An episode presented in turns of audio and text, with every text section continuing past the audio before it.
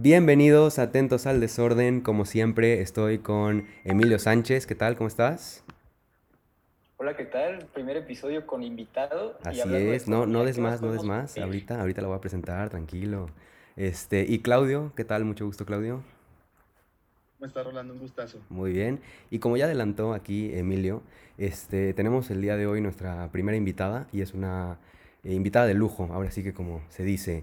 Estoy con la profesora, estamos con la profesora Adriana Rodríguez, que es de profesora de Economía de la región occidente del Tecnológico de Monterrey y cuenta con una amplia experiencia en negociaciones internacionales y en políticas públicas. Adelante, Adriana. Hola, ¿qué tal? ¿Cómo están chicos? Muchas gracias por, por la invitación, muchos saludos a todo su auditorio.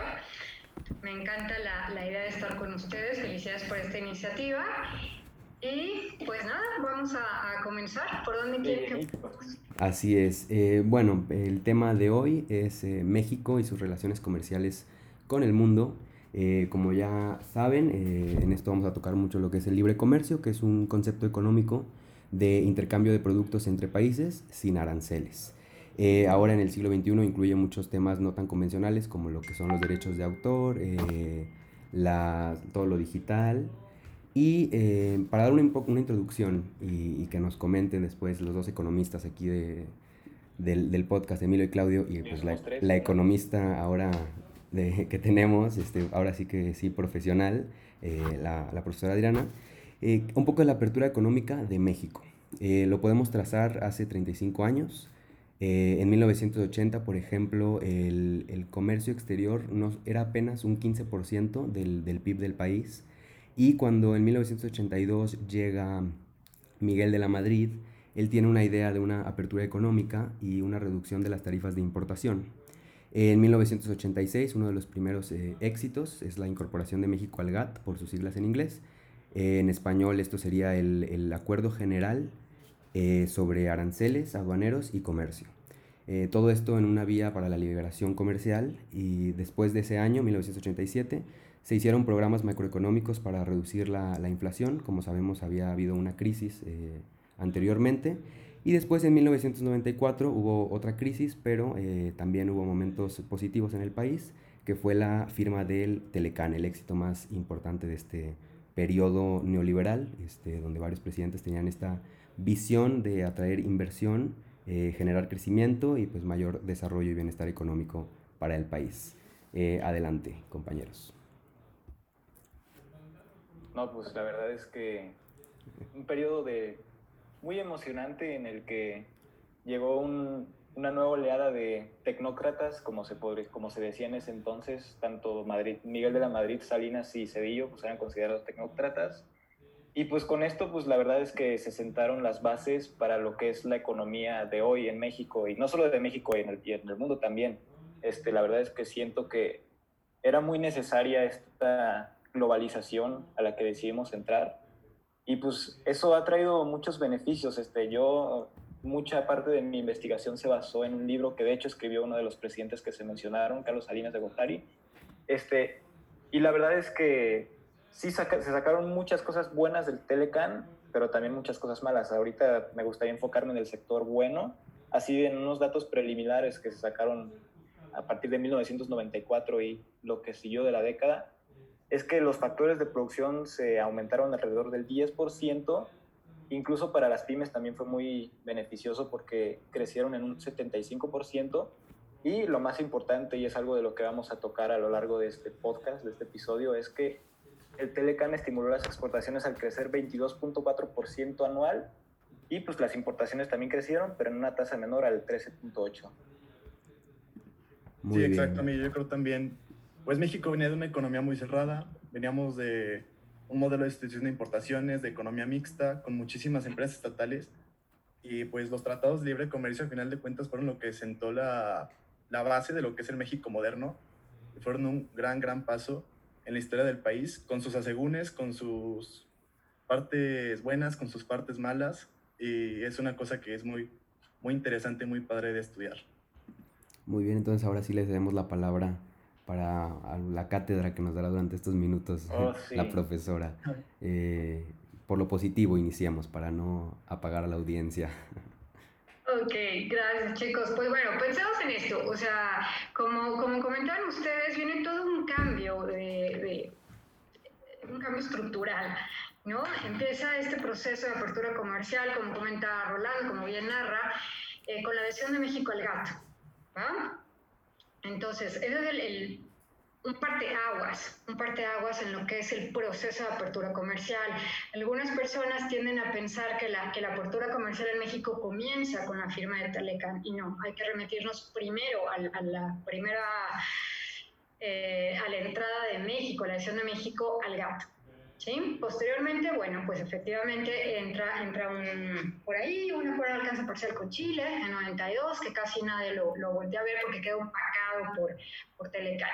¿no? Entonces Telecan ubiquemos en, en la década de 1990, una década en la que se dan varias reformas estructurales y, y de cara a un, a un tender a una economía de, de, libre mercado, ¿no?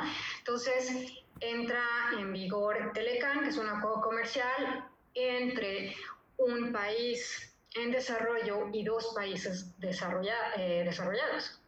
¿no? De hecho, es célebre esa frase de, Carlos Salinas cuando él, ah, dice, we want trade, not aid, ¿no? Entonces queremos comercio, no, no, no estamos pidiendo, pidiendo ayuda, lo que queremos es, comercio, vamos a, tratar de nivelar ese terreno de juego, se dan una serie de, reformas, como es el caso de, la reforma eh, laboral, la autonomía del Banco Central, la Ley Federal de Competencia Económica, la privatización eh, de varias empresas, la privatización de la banca. Entonces estamos orientándonos a un cambio de rumbo de manera importante. Posteriormente, después de, 94, bueno, me voy a saltar todo este episodio de, del error de diciembre porque nos estamos enfocando ahora en lo que es eh, eh, comercio, ¿no? En, en, otra ocasión, con todo gusto, regresamos y conversamos de, de 94. un placer. Sí, claro. Pero ¿qué pasa aquí? Después entra en, México continúa con esta visión de, apertura comercial. Se firma un acuerdo comercial con, con, Israel, se firma un acuerdo comercial con la Unión Europea, se firma un acuerdo comercial con EFTA. Em, entonces, ¿qué sucede? Que México empieza a tener acceso a mercados con un alto poder adquisitivo, a un consumidor más sofisticado, ¿no? El, eh, ¿Qué quiero decir con esto?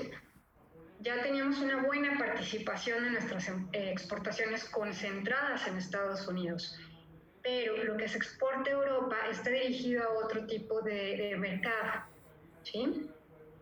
Entonces, eh, con estos acuerdos, el acuerdo con la Unión Europea, el acuerdo con EFTA, que es este bloque de países que no forman parte de la Unión Europea, ¿no? Eh, Noruega, Islandia, Liechtenstein, Suiza, nos brinda apertura o nos brinda la oportunidad de exportar a esos mercados que tienen un alto poder adquisitivo, ¿sí? Y pues a una población que es eh, cinco veces la de México, ¿no? ¿Y qué tenemos también eh, posteriormente, ¿no? Digo, claro, me estoy saltando todos los, los, acuerdos con Latinoamérica, los que voy a regresar en, en, un momento más, que también son, son importantes, eh, vaya, y muy importantes. Tenemos también lo que es el acuerdo comercial con, con Japón, ¿no? que el acuerdo comercial con Japón también le, le, brinda la oportunidad a los exportadores mexicanos de poder entrar al mercado japonés, que también es un mercado con un alto poder adquisitivo, ¿no? y, y nos permite también la importación de bienes de capital de tecnología ¿no? Lo mismo que sucede con el caso de Israel, ¿no? Por ejemplo, exportamos a Israel, a Japón productos eh, agroalimentarios, por citar solamente un sector, pero eh, tenemos acceso a importar tecnología de punta que no se desarrolla en México. Entonces ahí tenemos otra gran ventaja de lo que son los, los acuerdos comerciales. No, pues muchísimas gracias. ah, iba algo más, iba... Ah, bueno, volvamos a lo que es todo este punto con, con América Latina, ¿no? Porque tenemos finalmente eh, acceso también a importantes mercados en Latinoamérica, como es el caso de, Colombia, Colombia, Perú, etcétera, Centroamérica, ¿no? que también eh, siempre se tienen que tener presentes, no, no solamente eh, pues voltear a todo lo que son los, los mercados em, de países desarrollados, pero también recordar que tenemos todo este sistema de cooperación en, América Latina. Sí, que también. Perdón, adelante, Claudio. Hubo también algunos, este, hay como dilemas entre, ¿para qué te vas a meter tú con países más desarrollados que puede que al final eh, no esté tan pareja la competencia y mejor vete al sur, vete en el proyecto de América Latina, en un acuerdo donde esté más equitativa la situación y se puedan generar a lo mejor mejores resultados para todos los países, ¿no? Pues bueno, yo creo que finalmente, em, finalmente como vemos en lo que son las teorías de comercio internacional, siempre hay manera de beneficiarte de un acuerdo comercial, así estés tú eh, intercambiando mercancías con un país más desarrollado, más grande que el tuyo o uno más pequeño. ¿no? Siempre va a haber esa oportunidad de encontrar el, nicho, la ventana ¿no? de, oportunidad. Pues es decir, México, por ejemplo, produce uvas, pero también importa uvas de Chile en ciertos periodos, por citar un ejemplo. Entonces, siempre va a haber que encontrar esa oportunidad donde tú que me puedes mandar y yo que te puedo mandar. ¿Cómo nos podemos beneficiar mutuamente del comercio internacional? Sí, es lo que en teoría económica se dice de que normalmente está tu frontera de posibilidades de producción, que es normalmente lo que un país es lo máximo que puede producir, y gracias a la cooperación internacional por medio del comercio, se puede salir de esa frontera y se produce mucho más de lo que, de lo que se podría de la frontera, ¿no? Correcto, ese es el punto, ¿no? Vamos a buscar la manera de crecer. ¿no? Vamos a ver cuál es, cuál es tu, tu ventaja, cuál es mi ventaja, intercambiemos y vámonos beneficiando. Y eso es lo que se busca a través del, del intercambio comercial. Muy bien. Sí. sí, de hecho se me hace muy interesante que, pues de hecho gran parte del tema de este podcast, de este episodio, es que estamos como que muy casados con el Telecan y no vemos todas las posibilidades que tenemos hacia afuera. Y de hecho, o sea, estaba viendo en mi investigación que pues el TEMEC más o menos, o sea, lo que quería hacer es, o sea, lo que decía Carlos Salinas en su libro, es como que plantear todas estas reformas de segunda, tercera, cuarta generación para adaptar los principios del Telecan a lo que, a lo que demanda el siglo XXI y todas estas reformas tecnológicas y de muchísimas cosas. Y obviamente también para complacer a nuestro compañero Donald Trump, porque él desde siempre, desde que estuvo en campaña, pues estaba mencionando que el Telecan era el peor tratado comercial que se había firmado en los Estados Unidos, ¿no? Sí, sí, tal cual. Eh, yo creo que esa va a ser la, la, la, intervención, la segunda intervención de, de, la profesora, porque vamos a hablar de qué, qué mejora el TEMEC, pero por lo pronto eh, agradecerle mucho por clarificar eh, esta necesidad de por qué México en, en esa etapa eh, necesitaba estas vías de apertura económica y sobre todo expandir en este, importantes eh, mercados que a veces se suelen ignorar porque tenemos a Estados Unidos arriba, porque es una gran potencia, pero eh, sin duda eh, también se ve la Unión Europea como, como, que lo es todo, pero no es todo Europa, ¿no? O sea, como internacionalista, muchas veces hay unas divisiones que, que, se creen que son parte de la Unión Europea, que son países miembros, que si la OTAN, que bueno, no tiene que ver con economía, pero uno a veces no entiende y sí, sí se, se vuelve complicado. Y sobre todo esto que nos dice de EFTA, que se ignora ese, esos países europeos, pero que también son un mercado con un nivel de vida superior y que México eh, se ve favorecido. Eh, también expandir eh, en este aspecto de, de Japón, del, de cómo con Latinoamérica podemos tener cooperación. Y pues ahora sí, como se adelantó un poco Millo, con lo del TEMEC, tratar de ver qué mejoras trae. es bastante reciente, pero ¿qué nos puede comentar sobre eso? Ok, bueno, aquí parte, parte de, lo, de lo importante que había que, que, mantener con Temec, pues definitivamente era que, que continuara este, este, tratado, ¿no? Indiscutiblemente esa era la, la, la, prioridad, ¿no? Que se pudiera mantener este, este tratado, ¿no? ¿Qué es lo, qué es lo que sucede aquí? efectivamente se dan serios... Eh, se, incorporan otro tipo de temas a este, este acuerdo comercial. Hay que recordar que los acuerdos comerciales son revisados ¿no? Cualquier acuerdo comercial tiende a, revisarse después de cierto tiempo para poderlo actualizar, para poderlo mejorar también y es una, práctica común. Entonces, parte de lo que se integra son temas laborales, ¿no? Temas de, de, pues, de protección de, de derechos de los trabajadores, por ejemplo, lo que son temas de anticorrupción, parte de política ambiental, ¿no? Y finalmente, pues bueno, lo importante es que seguimos manteniendo este, este acuerdo comercial, ¿no? Que lleva a generar pues varias, varias tensiones, ¿no? Pero, pero sí se dieron toda una serie de, de temas vinculantes, como los que ya mencionamos anteriormente. Claro. Claudia, ¿te gustaría aportar algo eh, Sí. del TEMEC? Calladito. No, no, no. Pues nada más, este, creo que sí va a traer algunas mejoras para México. Lo que comentaba, por ejemplo, Arturo Herrera, y lo dice muchísimo, es que en una época de, de caos global ahorita, México, Estados Unidos y Canadá son una región como un oasis, donde en medio de una época de regionalismo nosotros nos estamos integrando y estamos de alguna forma buscando la manera de llevar a cabo una integración, incluso hasta jurídica, lo hemos visto con la justicia en México, comercial y, y de todo tipo, también este, pues turística y todo lo demás, ¿no? Y yo creo que sí va a ser una, un punto clave en la recuperación de México ahora que, ahora que empezamos a tener esta crisis del COVID. Esperemos que así sea. Emilio, ¿quieres cerrar o con lo que habías mencionado anteriormente? No, pues yo creo que ya sería Sí. una buena idea pasar al Al siguiente aspecto tema. negativo que se podía ver de, de este tratado comercial.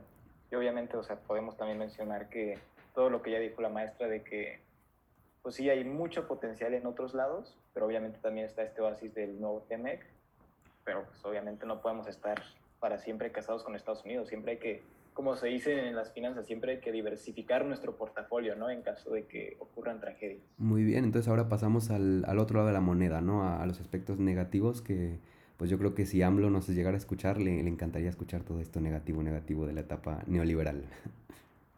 Ah, Sí, mis, este, ¿usted qué, qué, qué cosas negativas ve en el, en el Telecan? O sea, yo, o sea, obviamente, desde mi visión, obviamente todavía no nacía cuando se introdujo, pero, o sea, lo que yo sé es que obviamente, como se mencionó anteriormente, pues vivíamos en una economía muy nacional, o sea, nada más el 15% de, de nuestro PIB eran exportaciones, entonces, o sea, había muchísimas zapaterías, este, no sé, cines, muchísimas empresas que gracias a la competencia que entró a raíz de la globalización y del Telecan, pues quebraron, ¿no? Y pues muchas personas perdieron su ingreso, perdieron su trabajo y pues ahora sí que, o sea, fue bueno porque, o sea, trajo más competencia, pero fue malo porque el producto mexicano no supo adaptarse a esa competencia y pues desafortunadamente quebró, ¿no? Y últimamente pues le ha costado trabajo tratar de salir a flote, salir a innovar, ¿no? También por todas estas cuestiones de que pues en México no se acostumbra mucho al emprendurismo por, por cuestiones jurídicas y por cuestiones de muchas cuestiones, pues, pero bueno, ya le dejo, le dejo la palabra. Ok, bueno, ¿qué pasa? Efectivamente, cuando entra en vigor el Telecan, o sea, vámonos otra vez a 1994, que estamos hablando de, de esa etapa de México donde efectivamente hay una serie de reformas estructurales que obligan a las empresas a tener que adaptarse a una nueva, a una nueva realidad. O sea, es decir, entra en vigor el acuerdo comercial y sí, sí, este, yo ya había nacido. Y que, eh, claro que, que te, que te muy presente toda esta parte en la que había una cierta oposición de, de determinados sectores que estaban muy preocupados por esa competencia que iba a entrar. ¿Sí? Había, había mucho temor, eso sí es un hecho, pero también había muchas oportunidades. Y efectivamente, ¿qué fue lo que pasó? Como ustedes señalaron, las empresas que no pudieron ser competitivas eh, tuvieron que reinventarse, tuvieron que salir del mercado y volver a reinventarse en otro sector. Y esta es una cuestión que se prevé desde el punto de vista teórico también, ¿no? Que efectivamente el comercio te va a llevar a que reasignes tus, factores de la producción. Entonces, aquellas empresas que quedaron fuera del mercado se tuvieron que reinventar. Sí fue una, una realidad, sí hubo quiebre de empresas, pero también hay que tener presente todos los beneficios que tuvieron aquellas empresas que se beneficiaron de la exportación y toda la derrama económica que genera la exportación. Si lo vemos en un sentido macroeconómico, ¿no? Tenemos a nivel de demanda agregada, pues vamos a tener, o nuestro PIB es igual al consumo, más las, eh, más, eh, las inversiones, más el gasto en gobierno, más las exportaciones, menos las importaciones. Entonces, a un nivel macroeconómico, el incremento en tus exportaciones se te traduce en un incremento del PIB, por un lado. Vamos a bajarlo más a nivel micro. Hay una derrama económica de aquellas empresas que están exportando están pudiendo vender sus productos en mercados donde les está pagando mejor que, el mercado nacional. Entonces tenemos, por ejemplo, el aguacate mexicano que se cotiza muy bien en los mercados internacionales, por comentar algo, ¿no? O sea, me estoy dando un solo producto. Entonces, eh, no solamente es el beneficio que obtiene la empresa que está eh, exportando directamente el aguacate, sino también eh, todos los que trabajan en esa cadena de suministro. Entonces, por eso es que hay una, derrama y una serie de los famosos eh, empleos indirectos que también generan las exportaciones, por un lado. Entonces, eso es el sector exportador. ¿Vale? Eh, además de, de, otra serie de, de, beneficios, ¿no? Pero bueno, pensemos en ellos. Luego, además, piensen en el consumidor. Un consumidor que tiene acceso a toda una serie de productos que anteriormente era muy difícil conseguir. ¿sí? Yo a veces bromeo, bromeo en mis clases y le digo, pues, chavos, cuando yo iba al, al súper de niña había una variedad muy limitada de cereales, por ejemplo, o ciertas eh, muy poquitas marcas de, de golosinas. Y de pronto se firma el acuerdo comercial y te encuentras con que ya tienes cualquier cantidad de cereales, golosinas, etc. Bueno, pues como consumidores eso nos beneficia en el sentido que a mayor oferta, menores precios. Y el consumidor está muy contento porque puede adquirir otra canasta de productos a precios más baratos y eso también le beneficia de manera indirecta porque con su nivel de ingreso puede adquirir más cosas. ¿Vale? Entonces hay que, hay que analizar siempre todo este tipo de beneficios. Ahora, hablando de aspectos, aspectos negativos, bueno, en algún momento algunos analistas han considerado, bueno, si en algún momento México fue un exportador neto de, neto de petróleo, ¿no? Y nuestras exportaciones llegaron a concentrar en, en, en, petróleo en algún momento de la historia, pues de pronto nuestras exportaciones comienzan a concentrarse en manufactura y pues en lugar de ser exportadores de, petróleo, pues te vuelves exportador de, mano de obra, ¿no? Entonces, bueno, ahí todavía hay, hay, un reto, hay que estar buscando precisamente eh, cómo innovar, cómo estar exportando aquellos productos que generan un mayor valor agregado. Eso es parte, parte del, del secreto que hay detrás, ¿no? O de los grandes retos que todavía tenemos muchas empresas lo han logrado, pero todavía existe la oportunidad de que busquemos exportar productos de mayor valor agregado. ¿Por qué? Porque para mano de obra barata, pues ya tenemos mercados, eh, otro tipo de mercados, ¿vale? Como puede ser a lo mejor el caso de, de China, donde la mano de obra, por una cuestión de oferta eh, de mano de obra, es mucho más barata que la mexicana, entonces hay que buscar una mayor ventaja, ¿vale? Y eso es parte de, de los retos que tenemos que encontrar. Cierto. Sí, unos ejemplos muy ilustrativos eh, los que está dando. Yo creo que, gracias. Creo que el Telecan ha sido también muy visto de formas muy diferentes porque tuvo diferentes impactos también en toda la región de México. Por ejemplo, en el sur siguen eh, exportando perdón, mucha materia prima, mientras pues de aquí donde soy, en el Bajío, en Guanajuato, hemos crecido muchísimo por toda la industria automotriz y aquí nos la pasamos exportando coches. Y creo que también es muy importante mencionar que cuando llegó el Trato Libre Comercio tenía cinco objetivos principales. Y sí, este, por ejemplo, en el de promover y regular la inversión extranjera directa, llegaron muchísimas empresas buscando bajos costos laborales, buscando mano de obra. Llegaron grandes, grandes inversiones en electrónica y, como les digo, aquí en el Bajío, en la industria automotriz. Pero, así como decía la maestra, no siempre pudimos alcanzar el bienestar que tienen los trabajadores en países como Estados Unidos o como Canadá o por ejemplo, también por el mismo cambio de modelo nos afectó mucho la estructura económica que antes teníamos, como por ejemplo con los ejidos y con la producción colectiva tuvo un impacto enorme este tratado. Y pues fue un volver a, eh, volver a ajustarnos otra vez, volver a a retomar este, toda esta parte de apertura y creo que al final fue uno para el país, pero hubo muchos, muchos asegúnes. Bueno, y a propósito de, del Bajío, digo, eh, sí exportan eh, la parte de automóviles, pero hay que recordar también que son unos extraordinarios exportadores de, de hortalizas. Sí, también y desde el porfiriato se dice que el Bajío es el granero y el cofre de México. Pues es, que, es que en realidad es, es un, un, lugar cuya, cuya geografía, ¿no? Eh, los, los factores agroclimáticos son extraordinariamente positivos para, el cultivo por allá y hemos logrado exportar eh, hortalizas a los mercados internacionales de altísima calidad. O sea, pensemos más en, en cebolla, ajo, en, en, empresas empacadoras de, de congelados, de vegetales congelados también y pues bueno, ahí vienen del Bajío. ¿No? Entonces es, es, genial que encuentres que esos productos están en, en, Alemania, en Francia, ¿no? En diferentes mercados internacionales, digo, en Estados Unidos, en, en, en diferentes mercados, ¿vale? la fresa irapato la puedes ver en Boston, la puedes ver en Los Ángeles, la puedes ver en Madrid, y sí, es, es una cosa que beneficia mucho acá. Orgulloso claro, de su estado, eh, Claudio. Sí. Dices, de, hecho, o sea, yo creo que sería buen momento tocar este tema porque es cierto que nuestras exportaciones y la mayoría de nuestra actividad económica depende de la manufactura, gracias a toda esta apertura comercial.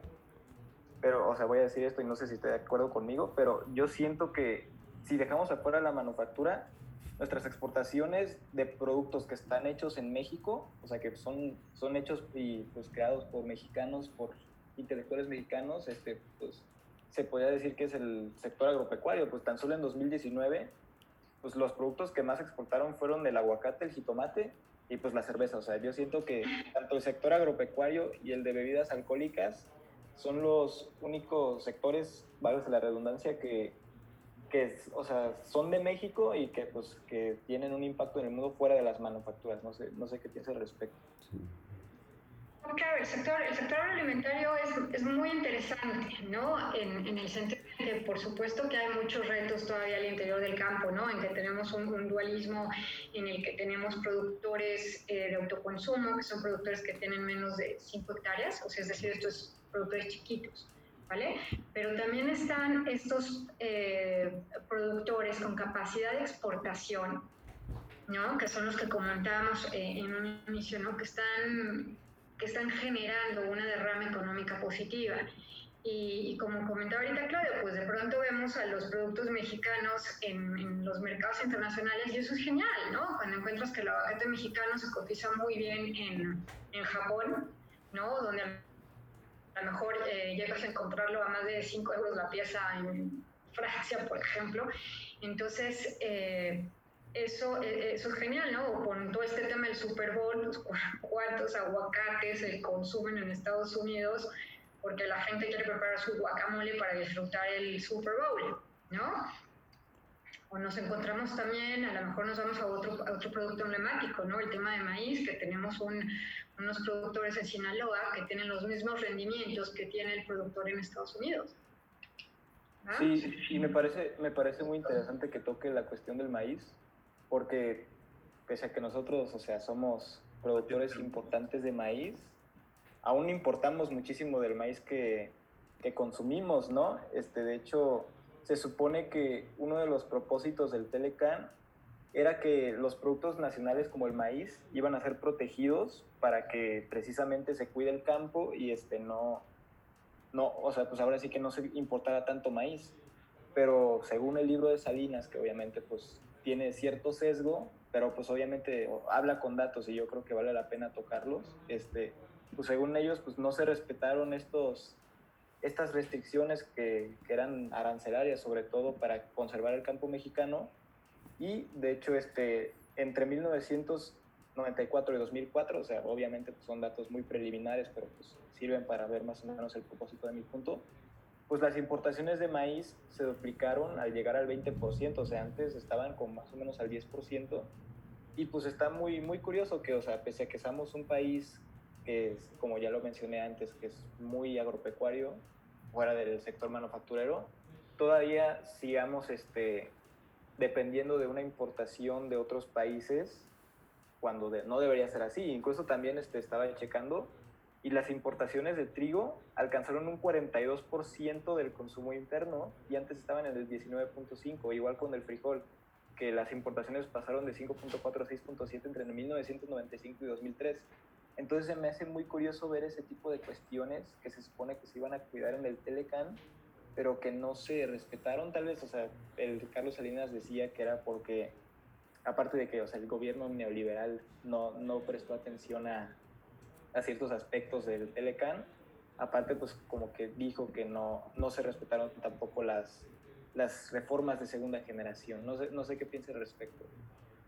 Y aquí vamos a pensar, cuando entre en vigor el Telecan, poquito antes de que entre en vigor el Telecan, ¿no? En, en, en México se implementa el, el Procampo, que precisamente estaba dirigido, o el objetivo del Procampo era eh, nivelar el terreno de juego entre el productor de, mm, mexicano y el productor de Estados Unidos de ciertos productos básicos, ¿no? Como es el caso del maíz, el trigo, el criticale. Este programa que estuvo em, basado en derechos históricos, que de hecho fue eh, muy citado en diferentes foros internacionales, ¿no? Y tomado como un ejemplo de, de una buena política, de un, de un apoyo, como se dice en, en, el argot de la Organización Mundial de Comercio, un apoyo verde en ese momento, no, no verde por, por, um, por ambiental, sino por semáforo verde, por así decirlo, ¿no?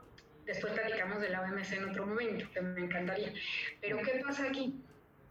Eh, pues se, se, implementa el, el, el, Procampo, ¿no? que eran alrededor de 100 dólares por hectárea, ¿no? a, a tipo de cambio de ese momento, y se le daba a aquellos productores que habían demostrado que habían sembrado ese tipo de productos eh, históricamente, ¿vale? Por un lado. Entonces ahí está la, la, protección que se da. En otro, en otro sentido, también es importante ver, que efectivamente importamos maíz, pero hay que ver que uno es el maíz para consumo humano, que es el que producimos en México principalmente, y otro es el maíz amarillo, que se consume o que se, que se compra para uso forrajero, es decir, para alimentar al ganado. Entonces aquí el tema es que si el productor mexicano quiere seguir produciendo maíz blanco porque históricamente en su familia han producido esa variedad de maíz y, y porque el abuelo, el tatarabuelo y el abuelo del bisabuelo producían maíz blanco y no han querido cambiar y reconvertirse al, al maíz amarillo, entonces, pues bueno, eso es, es algo con lo que pues no se ha podido, no, no, se ha podido incentivar, ¿no? Aunque se han hecho esfuerzos con apoyos de reconversión y etcétera, pero es una cuestión de que hay una preferencia, una inclinación del productor de maíz blanco a continuar en ese, en ese cultivo porque es el que le gusta producir, ¿no? Por así decirlo, una cuestión ya de, de idiosincrasia o de tradición, como, como ustedes gusten llamarlo. En cuanto al trigo, pues sí, también volvemos a lo mismo, hay diferentes variedades de trigo. Y hay trigo que se tiene que importar de Canadá porque es el que se necesita a lo mejor para procesar eh, pan, por decir algo. ¿Vale? Y si exportamos cierta variedad de trigo, inclusive a África, por ejemplo, pero es otra variedad de trigo. Entonces ahí entra lo que les digo, pues hay una complementación en el qué produces tú, qué produzco yo y cómo intercambiamos.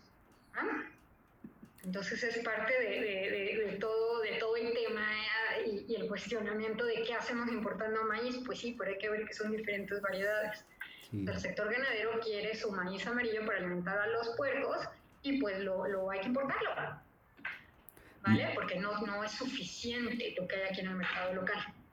Muy, muy curioso cómo en la economía muchas veces tienes los datos, pero hay que inspeccionarlos muchísimo porque te pueden decir cosas muy, o sea, un dato te puede dar muchas cosas y, pues uno se va a veces con, con, lo que ve al principio y se encuentra con que hay razones o factores detrás de, de algo. ¿sí? y, yo creo que es un... Ah, perdóname Claudio. Di. No, no, no, diciendo que sí. Ah, sí. Eh, y yo creo que es buen momento para eh, pasarnos a otro, a otro punto, que es sobre cómo México puede dejar de ser manufacturero. ¿Hay una necesidad de, que lo haga? Eh, ¿Qué beneficios traería? Eh, me gustaría que habláramos sobre eso.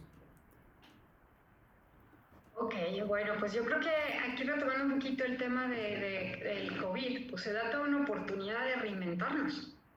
Es una realidad, es algo que nos está, nos está obligando a tener que reinventarnos. No solamente a México, sino literal a todo el mundo, ¿no? Entonces, eh, la epidemia del COVID nos obligó, ¿no? En un momento en el que se vieron las cadenas de suministro rotas, a tener que echar mano a la creatividad y darnos cuenta que tenemos que innovar, ¿no? Y aquellas empresas que se están adaptando, que están teniendo la oportunidad de adaptarse a esta nueva normalidad, pues van a, van a poder tener un, mayor beneficio, ¿no? Sin embargo, nos encontramos con que, bueno, está bien, vamos, eh, si ustedes quisieran dejar la manufactura de un lado, pues bueno, tenemos todo lo que es el sector, el sector servicios y en este momento nos encontramos con que el sector turismo la está pasando muy mal, ¿no? Entonces México, que, finalmente siempre se ha beneficiado del, turismo, ¿no? Por la gran grandeza eh, natural y cultural que, tiene que ofrecer México, pues estamos en un momento en el que no estamos pudiendo explotar esa parte de lo que podría ser el sector de servicios del turismo. Que al final el turismo pues, es una exportación de servicios. ¿no? Cuando viene un turista eh, ruso a Cancún, pues eso es una exportación de un servicio. ¿no? Entonces, bueno, tenemos que empezar a ver en qué sectores podemos, podemos aportar más, en qué sectores podemos eh, innovar. ¿Vale? Entonces, parte de los grandes retos que ya la globalización había impuesto, pero el COVID te está obligando a acelerar ese paso. ¿Ah? Sí, de hecho, ah, dale, Claudio, dale, Claudio que va a cambiar muchísimas cosas, como estábamos viendo, por ejemplo, con la movilidad. Ya hay varios artículos que dicen que la gente va a dejar de tener el mismo nivel de ingreso y va a dejar de usar tanto el coche y esto nos va a afectar a la larga a nosotros también, porque pues como ya dijimos, exportamos muchísimos coches. Y por ejemplo, a mí en lo particular sí se me hace muy importante dejar de ser manufactureros, pero también tenemos que tener en cuenta que los tratados de libre comercio nos abrieron, o sea, la puerta a mercados de millones y millones de dólares. Por ejemplo, en el 2018 exportamos 416 mil millones de dólares. Y, no por eso hemos superado esa barrera de la desigualdad y de que nuestros trabajadores y nuestros campesinos no tienen el mismo nivel de bienestar que lo tienen, por ejemplo, los países del norte. Entonces también una parte está en sí dar esta apertura y tener estos mercados y toda esta capacidad de exportar, pero también nosotros, por ejemplo, los estudiantes, los empresarios, debemos ver la forma en que esto sea una estructura justa para todos y genere realmente una riqueza para, para todas las personas, no solamente, como dice, ahora sí que Andrés Manuel, no me gusta mucho decirlo, pero para un grupo o para un sector nada más, sino que sea un desarrollo sostenible y, igualitario de alguna forma, o sea, en medio de lo posible, claro. Pues es que también hay que o sea, hay que tener en cuenta una cosa, las exportaciones tienen grandes, grandes beneficios, como les decía, desde el nivel macroeconómico que te está empujando el PIB. Entre más exportas tú, eso, eso impacta positivamente en el PIB, impacta en el sentido en el que tienes eh, mayor oferta de divisas, por ejemplo. Eh, digo, no hemos tocado ahorita nada de inversión, nos hemos limitado solamente a hablar de, comercio, pero hay que, hay que tener en cuenta que finalmente eh, las exportaciones, en la medida que te permitan también estar innovando, eso le va a traer una derrama económica en, términos generales a, México. ¿Me explico? O sea, por ejemplo, tenemos, eh, hace rato de Israel, ¿no? En una ocasión, en una misión comercial, me, eh, me tocó lo siguiente, ¿no? Una serie de mm, productores de, productos agroalimentarios, pues estaban eh, visitando eh, Israel para poder exportar más a Israel. Perfecto. Y ellos que hicieron también encontraron productores de Israel que estaban eh, ofreciendo ciertos artículos que les permitían, por ejemplo, tener más eh, vida de anaquel a sus frutas y hortalizas y sistemas, mejores sistemas de riego, mejor maquinaria, Entonces, pues bueno, todo ese tipo de importación, que también es otro beneficio del, comercio internacional, permite que después se genere una, una, derrama económica en una cierta región. Tampoco podemos esperar que el comercio internacional resuelva todo. Claro que tiene grandes beneficios y desde el punto de vista teórico, como bien señalaba Emilio, pues hay un desplazamiento de la FPP, padrísimo. Pero también entiendo tu punto, ¿no? ¿Cómo le hacemos para que todo mundo se beneficie? Pero no podemos esperar que también resuelva todo la, las exportaciones. La inversión extranjera directa también tiene grandes beneficios, como decía hace rato, no se ha, no se ha tocado, pero pero bueno, también en México tiene una serie de acuerdos de, de promoción de la, a la inversión y, y, hay que pensar que hace muchos años se pensaba que la inversión extranjera directa era una gran solución. ¿No? Después los eh, estudiosos de temas de negocios internacionales, de economía, etcétera, se dan cuenta, sí, es muy beneficiosa la inversión extranjera directa siempre y cuando te ayude a la transferencia de tecnología, ¿no? A que te ayude a generar eh, empleos bien remunerados y que te ayude a mejorar ¿no? las capacidades que tienen tus trabajadores. ¿No? y que le ofrezca a tus trabajadores unas buenas condiciones de vida, que sea amigable con, y respetuoso con el medio ambiente. ¿no? O sea, no, no quieres inversión extranjera directa que, que contamine en tu lugar, ningún país la quiere, o no tendría que quererla, pues. Sí, sí este, de hecho, o sea, el sector manufacturero obviamente tiene dos caras en cuestiones de, del empleo, porque por ejemplo mi papá, que de hecho si estás viendo esto, pues te mando un saludo, este, mi papá pues desde, es ingeniero industrial y desde toda su vida ha trabajado en el sector manufacturero de electrónica, que aquí en Guadalajara, pues como muchos dicen, pues está el Silicon Valley de México, ¿no? Entonces, este, pues sí, o sea, puede, puede haber que, que haya un malos salarios, pero sobre, yo creo, siento que sobre todo para el sector tipo de obreros, o sea, los que se encargan más bien a ensamblar las piezas y así, pero también ya en el sector así de que administrativo, de ingenieros, que como que más formal, la verdad es que yo desde mi experiencia he visto que, que la inversión extranjera y todo este comercio internacional y apertura de mercado, pues a mí me dio toda, toda mi vida, pues me dio mi, mi casa, mi, mi escuela, mi, mi computadora, mi todo. Y aparte, pues, o sea, siento que mi papá recibe muy buenas prestaciones que, que aumentan nuestro poder adquisitivo e incluso este, pues ayudan a que, a que, a que ayudemos a, los demás, a mis familiares y así. Entonces, este, como que están obviamente estas dos caras de la moneda, ¿no? Y otro, otro punto que, que me gustaría tocar acerca de, de, toda esta cuestión de manufactura es que en México, pues obviamente somos un exportador muy importante de piezas electrónicas, incluso de piezas para la aeronáutica, y también de automóviles, pero en la mañana estábamos en una clase con el profesor Daniel Demos, que es un sinólogo muy importante en México, y estaba diciendo que tenemos todas estas, estas aperturas, este conocimiento, pero no hay una empresa nacional, no hay un, no hay una empresa de vehículos nacional, no hay un Ford mexicano, no hay un Ferrari mexicano, no hay un Apple mexicano, pero tenemos mucho conocimiento y siento yo que seguimos como que enfocados en trabajar para los demás en vez de trabajar para nosotros. No, no sé qué piensa usted de esto. Pues es parte del reto que tiene la generación de ustedes, chicos. Sí, obviamente. Sí. Pues sí, una muy buena conclusión para este, este punto en el que hablamos sobre pues el, el cambio o no cambio de, de México como país manufacturero. Y ahora sí nos, nos, vamos a lo que sería la recta final del, del, episodio, en donde vamos a hablar sobre México y su acercamiento con, eh, con bloques, digamos, con, con, los países asiáticos. Eh, obviamente yo creo que China va, va, a tener una prioridad por el gigante y la potencia que es. Y también un acercamiento a ver a México con la Unión Europea. Y, y bueno, vamos a, a, empezar con la Unión Europea, que queda... Que, que aparte usted tiene muchísima experiencia, que estuvo por allá en, en Bélgica, entonces... Bueno, pues, eh, ¿qué todos por acá? Como les comentaba, pues tenemos un, un acuerdo comercial con, con, la Unión Europea, ¿no? Eh, hay que tener presente lo siguiente, como les digo, es, es el hecho de que México tenga acceso a más mercados. Eso hay que tenerlo siempre muy presente. ¿no? no todos los productores de todos los países tienen acceso a, a tantos mercados, ¿no? Digo, México tiene acceso a más de 50 países, pues, gracias a sus diferentes acuerdos comerciales. ¿Vale? Entonces, independientemente de que los usen o no los usen, ahí está la puerta, ¿vale?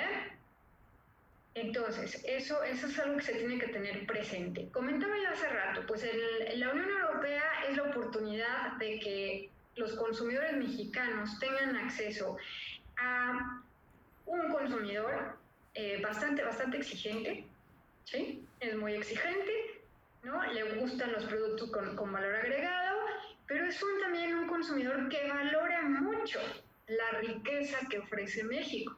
Y eso se tiene que tener siempre presente. Entonces nosotros podemos ver en cuánto se cotiza una pieza de limón mexicano, que yo la pagaba en, en 69 centavos de oro la pieza en Bélgica, eso es lo que costaba en el mercado.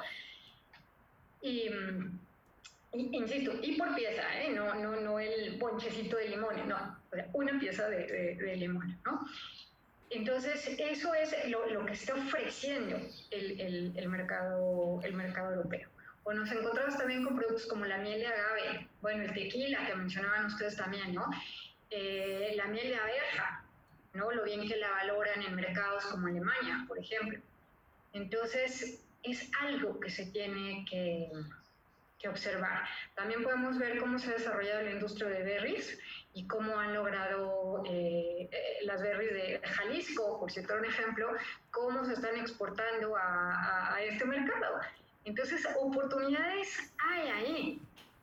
¿Vale? Entonces, mucho es también que el exportador mexicano se anime a incursionar en otro tipo de mercados, porque pues sí, efectivamente tenemos un 80% de nuestras exportaciones concentradas en, nuestro principal socio comercial, pero hay que abrir todo ese abanico y es cosa de, animarse a probar otro tipo de, mercados. Insisto, valoran mucho lo que es allá el, los, los, productos mexicanos, entonces hay que atreverse a cruzar el Atlántico para, para recibir todo este tipo de beneficios, ¿no? Entonces ahí, ahí lo dejo también para que lo analicen en sus planes de, negocios, pero no pierdan de vista que ahí está un, gran mercado, ¿no? Sí, yo creo que pensando desde el punto de vista de un productor promedio que tal vez no tiene como que el mismo pensamiento crítico como que nosotros tenemos, pues o sea, dice, pues mira, la neta la tengo más cómoda, este, pues, no sé, exportar todos mis productos a Estados Unidos, aparte tenemos ciertas ventajas y pues siempre está el discurso de que nosotros, o sea, como que trabajamos para Estados Unidos, no sé, no sé si suena muy feo o no, pero pues es más o menos la realidad. Y por eso mismo siento que como que no abren los ojos hacia los otros mercados. O sea, como usted dice, Europa pues adora nuestros productos, pero de todos modos como que no le damos el amor que, que merecen, ¿no? Entonces siento que también, o sea, es cuestión de tener que cambiar la mentalidad de los productores mexicanos para que vean las oportunidades que tenemos. O sea, pues, ¿cuántos tratados de, libre comercio tenemos abiertos? Tenemos como 12, 13, o sea, la verdad es que tenemos posibilidades infinitas para explotar nuestra economía y sobre todo para dar a conocer el producto mexicano en todo el mundo, que obviamente lo conocen ya, pero obviamente, o sea, que, que, se, o sea, que, que sea más común que, no sé, en, en Europa, así de que en países como Bulgaria, pues que pues obviamente no creo que tengan cierto conocimiento de qué es el producto mexicano, pues no sé que pueden encontrar el aguacate, el jitomate, este, no sé que incluso haya pan bimbo, así por decir algunas cosas. Entonces, o sea, es, es cuestión de, de, cambiar la mentalidad del productor, siento yo. Sí, yo también creo que es un mercado al que le queda todavía mucho por explotar. Por ejemplo, Alemania es el mayor socio de México y apenas es el 1.78% de las exportaciones. España en el 2018 también era el 0.73. Países Bajos 0.66. O sea, todavía nos falta Imagínense, por ejemplo, unas piñatas en Europa, un mercado así, que tenga un poco más de valor agregado. ¿Cuánto estaría? Estaremos explotando incluso hasta turismo, cultura y muchísimas otras cosas, pero también en esto de los tratados y de diversificarnos para otros países, creo que, y aquí quiero ver qué dice Rolando, porque me parece que hay un rol geopolítico muy importante también, tanto de Estados Unidos como de China, como de todos, todos los países que están involucrados con nosotros y de la región en la que estamos, ¿no? Sí, yo creo que viéndolo desde las relaciones internacionales, más allá de lo económico y de los beneficios que tiene en, en términos del PIB y, para las familias, para los, los, trabajadores, los empresarios, se tiene, que es un orgullo realmente, el producto mexicano es muy bueno, entonces esto siempre va a ser bueno posicionarlo en el exterior y creo que el posicionamiento y la percepción es este pues un valor muy importante. Y a partir de estos acuerdos económicos pues se inician también un poco las conversaciones que llegan luego a, dar beneficios turísticos como por ejemplo el no, no necesitar visa para un lugar, este, más intercambios estudiantiles, entonces claro que es súper, súper importante siempre este acercamiento viéndolo como mercado y viéndolo también como pues un aliado en este mundo, aliados en este mundo tan, tan global como en el que nos encontramos. Y pues nos movemos a otro, a otro lado ahora, este, vámonos a México y Asia, que pues es una de las zonas más dinámicas ahorita en, en el mundo y pues que el siglo XXI, lo comentábamos en el episodio anterior, eh, va a ser para Asia, específicamente yo creo que los chinos. Así que, profesora, adelante. Muy interesante porque yo creo que, digo, China es el mercado al que todo el mundo quiere, quiere exportar, ¿no? Simplemente porque por la cantidad de consumidores potenciales que hay en China. Entonces, así se te ocurra exportar un clip, por pensar en algo de, de tamaño chiquito, ¿eh? Eh, y convence a cada uno de los chinos que te compre un clip, pues entonces cuántos clips vas a, vas a estar exportando, ¿no? Y, y, bueno, eso es en cuanto a volumen, pero también porque está habiendo un crecimiento de lo que es la clase media china y te brinda la oportunidad como exportador de empezar a incursionar en ese tipo de mercados. Entonces, hay que encontrar qué es lo que tú le puedes ofrecer a ese eh, mercado en China. ¿No? Digo, mucho, por ejemplo, de los, los eh, grandes temas que, han quitado el sueño grandes analistas, pues es bueno, ¿qué vamos a hacer conforme vayan eh, creciendo la cantidad de, de, población china? Eso está ejerciendo presión sobre la cantidad de alimentos que están demandando. Pues bueno, busquemos oportunidades. ¿No? Ahí está el mercado, el mercado chino. Claro que China pues, también a su vez exporta muchísimo, pero también importa mucho hay que identificar qué es lo que puedes tú exportarle a China, ¿no? Entonces, eh, ahí está la gran oportunidad, insisto, en el COVID, con todo esto que, que, está sucediendo, hay que buscar también cuáles son las ventanas de oportunidad, ¿vale? Por un lado. Por otra parte, hablado también, no se nos olvide, tenemos un acuerdo comercial con Japón, ¿vale? Entonces también ahí hay otra gran oportunidad, ¿no? Muchos eh, exportadores agroalimentarios eh, se han beneficiado también del acuerdo con Japón y aman exportar al mercado japonés, ¿no? Porque como decíamos, sus productos se cotizan muy bien allá. Entonces, eh, se están beneficiando de venderlo al mercado japonés, aun y cuando está lejísimo, porque se paga mejor que en el mercado doméstico o en el mercado de Estados Unidos o inclusive en el mercado europeo. Entonces hay que, ver eso. Este, de hecho, se me hace muy interesante, o sea, toda esta discusión que, que acaba de progresionar de que, de que hay que encontrar qué le podemos exportar a China.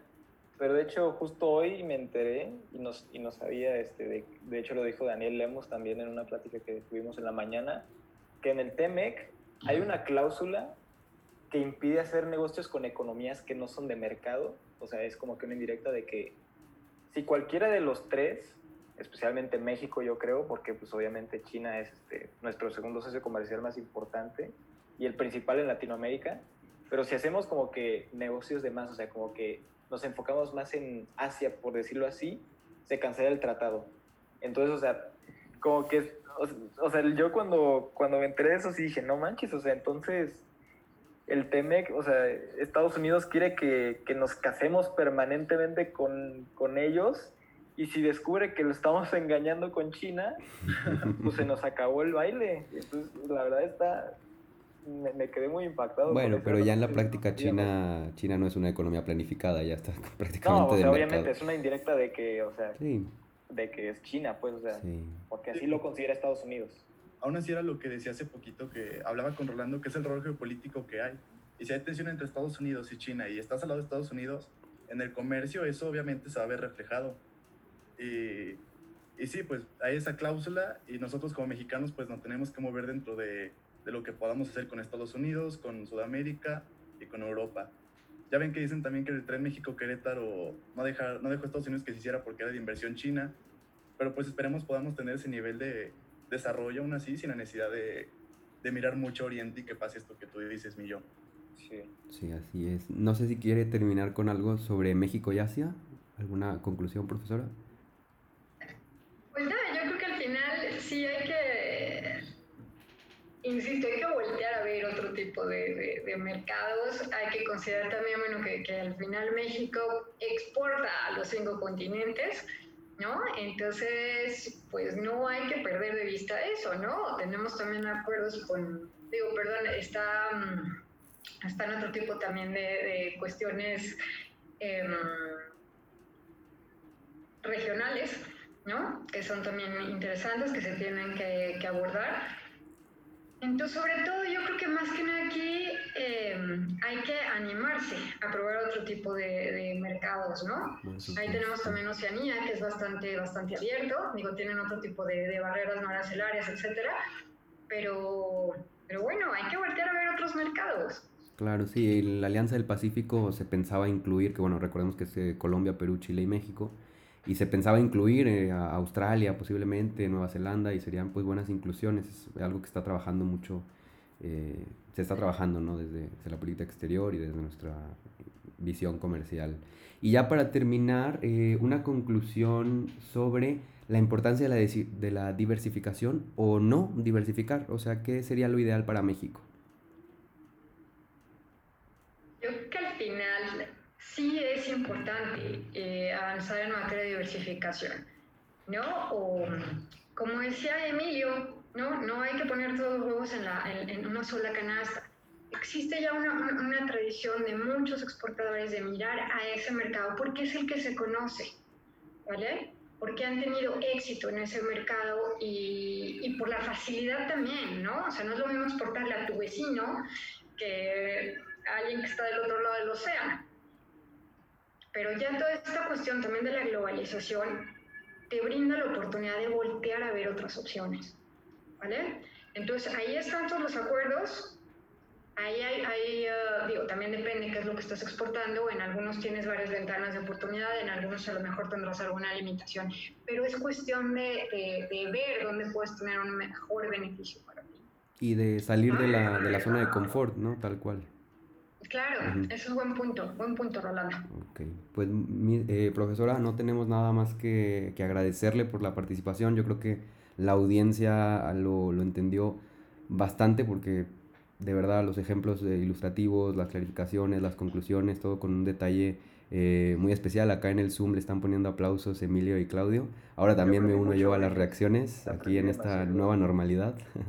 Así que no sé si quieran despedirse, compañeros. Este, Sí, este, síganos en nuestras redes sociales, arroba atentosmx. Me hubiera gustado que agradecieras antes, pero está bien. Ah, sí, sí, obviamente. También muchas gracias, maestra. Ya le dije que aprendí muchísimo y pues que ya sabe que, que está bienvenida siempre en este podcast, es su casa.